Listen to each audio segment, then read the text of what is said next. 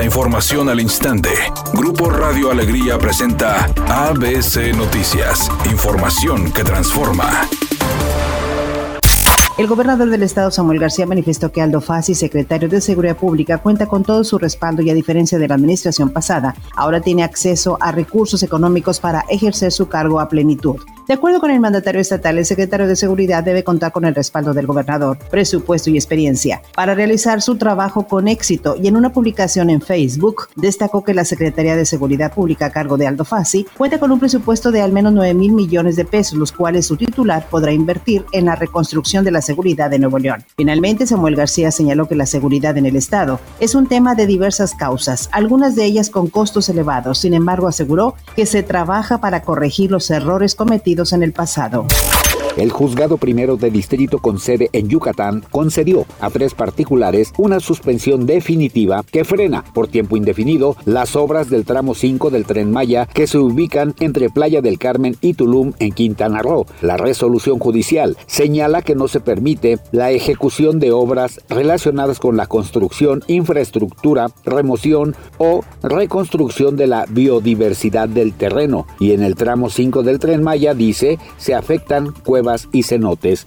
La Comisión Nacional del Agua y Protección Civil confirmaron esta tarde en sus reportes que el huracán Agata tocó tierra en el estado de Oaxaca, ingresando en las inmediaciones de la redonda en el municipio de San Pedro Pochutla, pidiendo a la población de esa entidad y estados aledaños permanecer resguardados en sus casas, siempre y cuando éstas puedan enfrentar las inclemencias del tiempo. De no ser así, pidieron a las familias a que se trasladen a alguno de los refugios temporales establecidos en diferentes puntos del estado. Las autoridades informaron que se esperan lluvias torrenciales a puntuales extraordinarias en Oaxaca, lluvias puntuales intensas en Chiapas, Tabasco, Guerrero y Veracruz, así como lluvias muy fuertes en Campeche, Yucatán y Quintana Roo, generando incremento en los niveles de ríos y arroyos. Editorial ABC con Eduardo Garza. Samuel García dio su respaldo al secretario de Seguridad Aldo Fassi. Hasta anunció una inversión de 9 mil millones de pesos para reconstruir la seguridad en Nuevo León. El plan será en tres ejes: atención focalizada, inteligencia, fuerza e infraestructura, así como relanzamiento de la fuerza civil.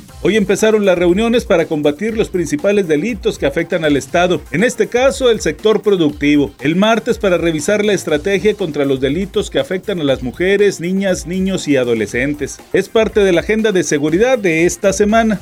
Falta ver los resultados.